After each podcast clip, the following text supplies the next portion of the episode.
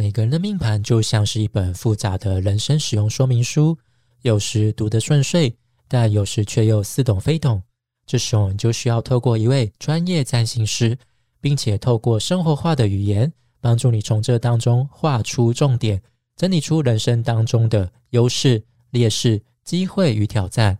占星仔的阿基拉提供多项占星命盘解读服务，有本命解读、流年占星、关系合盘以及普卦占星。想要预约或了解更多服务内容，欢迎点击下方资讯栏连结，来跟我一起解读小宇宙吧。嗨，大家好，我是占星宅男阿基拉，欢迎收听我的节目。那今天一样邀请到茶占的小茶来跟我一起聊聊。二零二二年三月六号到三月十二号这一周的重点星象概况。嗨嗨，就是按照关于他的打招呼方式就是这个样子。那我们就来看一下这一周的重点星象有哪些。那这一周的重点星象呢，都是比较大的，就是星象的位移，就是三月六号的金星跟火星会进入到水瓶座，那他们同时也会形成合相。那还有就是三月十号，水星会进入到双鱼座，这一周的重点星象就这样，嗯，非常的集中，非常的稀少。这些部分其实，在比较详细的内容，我们在每个月的星象都有讲过了。是，那这边一样再帮大家简单的复习一下，做一个重点提醒。首先是火星进水瓶座，那火星就是一个在古典来看，就是一个凶星啦，它就是会带来很多的冲突、纷争、伤害。它就是一个行星界的八加九，嗯，就是个中二屁孩，是，就是非常的冲动，非常的无脑。那但比较正面来看，就是带来一些呃相当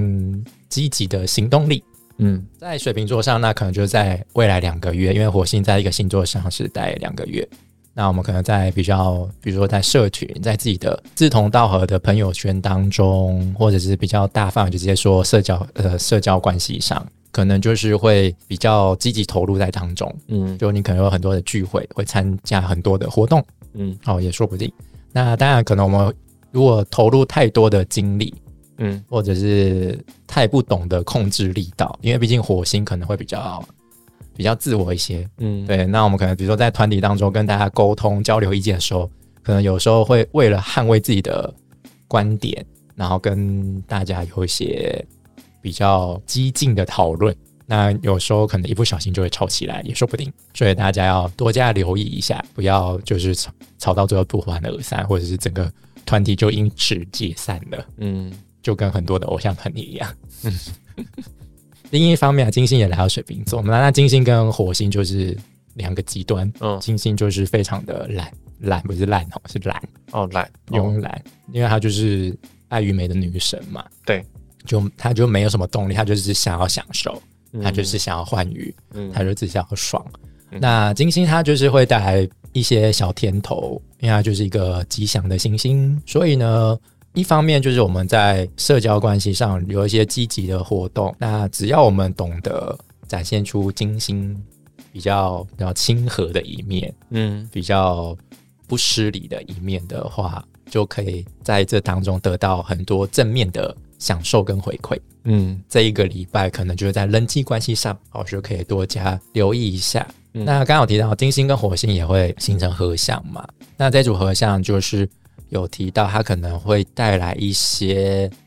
就是关系上比较争议性的事件。只是这一次合相是在水瓶座上，所以火星的那个火气可能就没有那么旺盛。嗯，而且这次是金星入相回到火星，所以就有点像是去金星会去缓解火星的比较冲动的那一面，嗯，哦，就是有点像是以柔克刚的状况，嗯，然后会比较把火星导向比较正面发展的地方去，嗯，那你有什么想要补充的吗？其实你讲的非常完整了，金火刚好是能量差异非常多的，一个是重视重视人际关系的和谐。也就是所谓的重视做人的这个方面，但是火星呢，就是你刚刚说的偏向行动派，所以他更重视的是事件的发展性，事情有没有被做好，所以更像偏向于做事方面，所以就是做人与做事之间的抉择。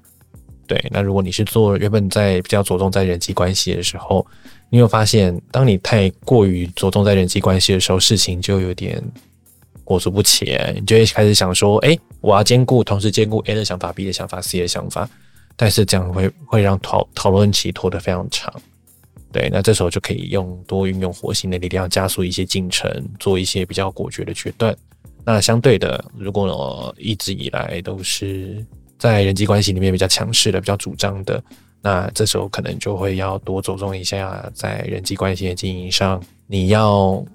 做好事，还是需要一些人的帮忙。但人际关系没有顾好的话，你可能就会显得孤军奋战。对，了解。然后再来就是三月十号这一天，水星会进入到双鱼座哦。那水星来到双鱼座，就是它没有很尬意的一个位置啦。嗯，因为水星在这边就是路线又落实的状态，所以水星就是这一段期间整体状况会不太好，就大概两三个礼拜的时间吧。所以呢，在水星双鱼的时期，我们可能在沟通思考上会比较混乱。嗯，就有点类似水泥的状态，蛮像的。会建议这一段期间，就是如果真的很混乱的话，就就让自己先冷静下来，先隔离一下外界的资讯，不要再接受新的资讯，先想清楚之后，理清自己要想什么之后，再清楚的表达出来。哦，如果你自己就还没有想清楚就讲出来，那可能对方也听不懂在讲什么，那你可能会把事情搞得更混乱，讲出错的情报啊之类的。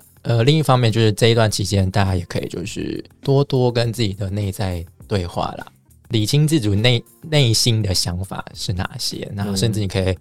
不一定要用想的，你可以就边想边把它写下来，嗯，就是可能会更有帮助。嗯，因为有时候在放在自己的脑袋里面想，可能就越想越越乱。懂？好，那你有什么想要补充的吗？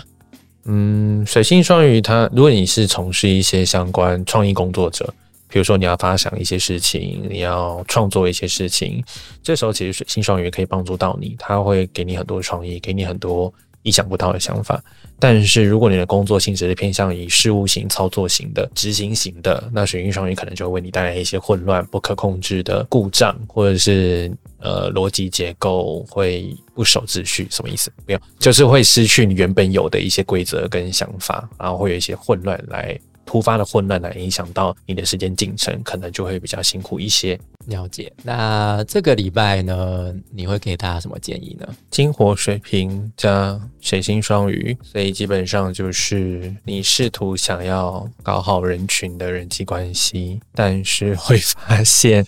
在言语表达上好像诶有一种诶越解释越尴尬，或是越描越黑的状况下，那不如。按照我们说，如果是金星入相位到火星的话，我们不如用金星的法则，就是我们学习维纳斯，哎，酒先喝下去就对了，礼物先送了就对了，不用讲太多哦，就是多一些，就是交际手腕，用交际手腕，或是用一些适度的留白，也不一定都是一定要有很多话来铺陈，用适度的留白来去影响这个人际关系也可以啊。了解，那我会觉得就是前面的金火水平，然后金火合相，就会带来一些，比如说。人际关系上的纷争，他的人际关系不见得是情感关系啊，就各各层面的人际关系。但可能我们在人际关系上有些纷争，那可能这时候水星双鱼又来搅局，就我们可能想解释、想沟通，就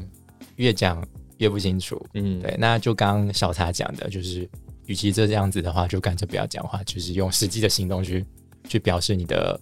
诚意，或许这样子反而更直接。对，突突然想到，我们把我竟然把水星双鱼讲的太 太这样了。我突然想到，还有另一件事情是，它也是一个自我反省的时机。对啊，为什么你会在人际关系上总到总是碰到一个这样这么强势的人，需要你去配合呢？是不是一直以来你都是配合这么配合的人，所以你给对方可以掌握这么多主主控权，导致你失去你的声音？这或许是可以去透过水星双鱼去自我检视的部分。那我们就这礼拜就到。这边结束了，那以上就是本周的星象解读。如果你喜欢我们的内容，欢迎分享给你们的亲朋好友们。大宇宙会保佑你们这礼拜平安顺遂哦。那小茶，谢谢你今天来，那我们就下次再见喽，拜拜，拜拜。